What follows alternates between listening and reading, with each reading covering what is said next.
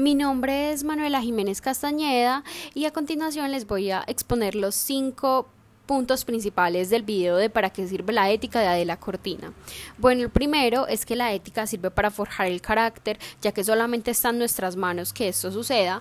La segunda es que la ética se hace entre los sujetos y entre las personas. La tercera, una cultura con una sociedad donde todos seamos iguales sería muy aburrida.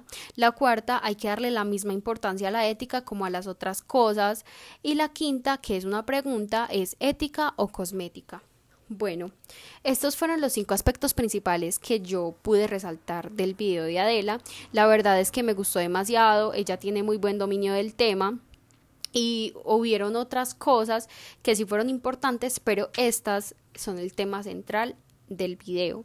Bueno, de estas cinco que saqué, tengo que resaltar dos, que sería la primera, que es la ética se hace entre los sujetos y entre las personas, eh, ya que ella dice que somos nosotros los que vamos dialogando sobre lo que creemos que es lo más justo y lo correcto.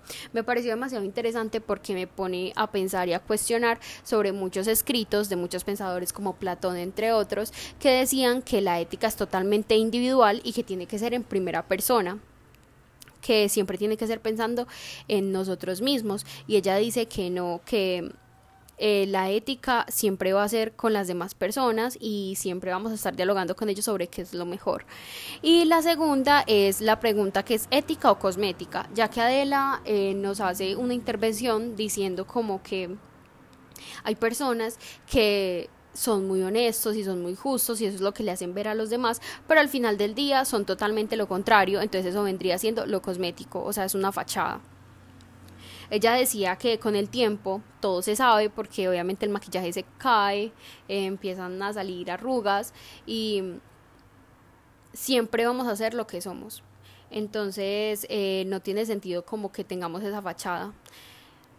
Adela también nos expone que es súper importante que desde las casas como desde las instituciones eh, nos enseñen este tipo de cosas como la ética, porque es lo que nos va a direccionar durante toda nuestra vida. El video me pareció demasiado interesante, eh, lo recomiendo totalmente, me dejó muy pensativa, eh, con demasiadas preguntas. Muchas gracias.